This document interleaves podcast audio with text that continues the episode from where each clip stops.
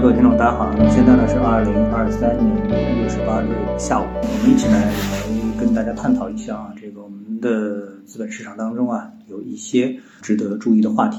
即使是在最近，新能源车以及新能源车相关的产业链。的新闻啊，还是呢充斥在我们的媒体当中。每天呢，我们都会关注到像宁德时代啊、像特斯拉、小鹏啊等等各方面的消息。感觉到好像呢，这个新能源车啊，目前呢还是整个资本市场的一个最热的赛道之一。那事实上呢，我们从他们的股价的表现来说的话呢，我们觉得呢也并非如此。那么肯定不是这样啊。比如说特斯拉啊，它的股价呢已经是跌掉了百分之七十以上。再去看像这个魏小李他们的股价，其实跌的也是非常的惨啊。像未来从它的最高价在美股里面呢，也从六十美元呢跌到现在是十个美元不到。整体上啊，除了大家这个能听到的说啊，宁德时代价格比较坚挺之外，那其实呢也是调整了非常多了。那么也就是说，这个赛道呢，目前来说呢是不太存在。但是呢，由于它的新闻曝光度非常高，所以呢，大家呢还是呢觉得呢，哎，能不能有一线希望说这个赛道啊能够重启？那么今天呢，我看到了一个评论，通过这个评论呢来展开，来跟大家探讨一下这个新能源车这个行业它目前所面临的一个情况到底是乐观的还是悲观？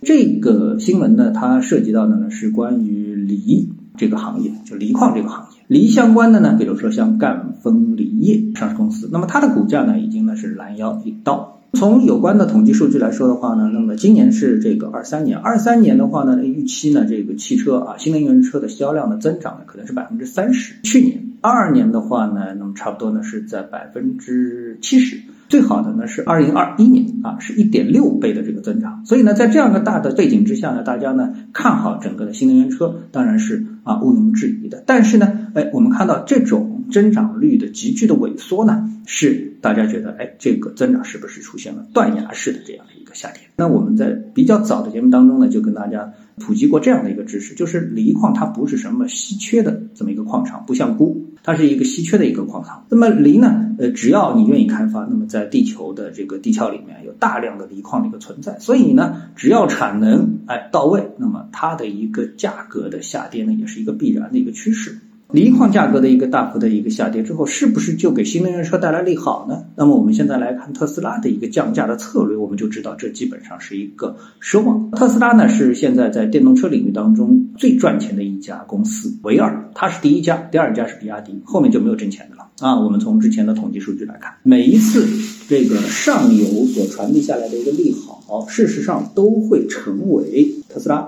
它的一个降价空间的一个打开，比如说我现在能赚一万美元，那好，没问题，我保留两千美元，我降个八千美元啊。事实上，特斯拉就是这么在干的。但是八千美元对于其他的这个汽车公司来说啊，那就是一个呃救命的数字。所以呢，我们在今天还看到一条消息说呢，小鹏它预计二零二五年可以获得正利润。啊，我们说小鹏现在到目前为止都是亏损的。好，那么它到这个时间点，它是不是能够获得正的利润呢？那这个其实不取决于它自己在这个领域当中的发展啊，不管什么自动驾驶也好啊，等等也好啊，这些所谓的亮点啊，因为这些其实其他公司或多或少都推出了自己说，哎，我也会自动驾驶。所以你的小鹏的自动驾驶能比其他的国产的自动驾驶，甚至于特斯拉的自动驾驶能够高明多少呢？这个我们肯定是要打一个大大的问号，对不对？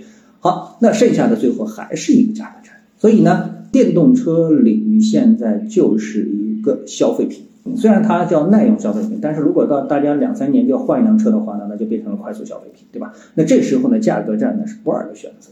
那么这种情况下面，哎，小鹏能不能在二五年把这个行业当中的所谓的利润保留在自己的公司里面，而不是被特斯拉或者是比亚迪等等通过降价给砸碎了呢？那么还有一家就是比亚迪，比亚迪我们看到它其实是想走高端路线，不管是它这个推出的百万价格的仰望啊，还是呢前期酝酿着要涨价，其实呢都被特斯拉当头一棍的给敲闷掉了。特斯拉走的是向下的路线，那没有涨价。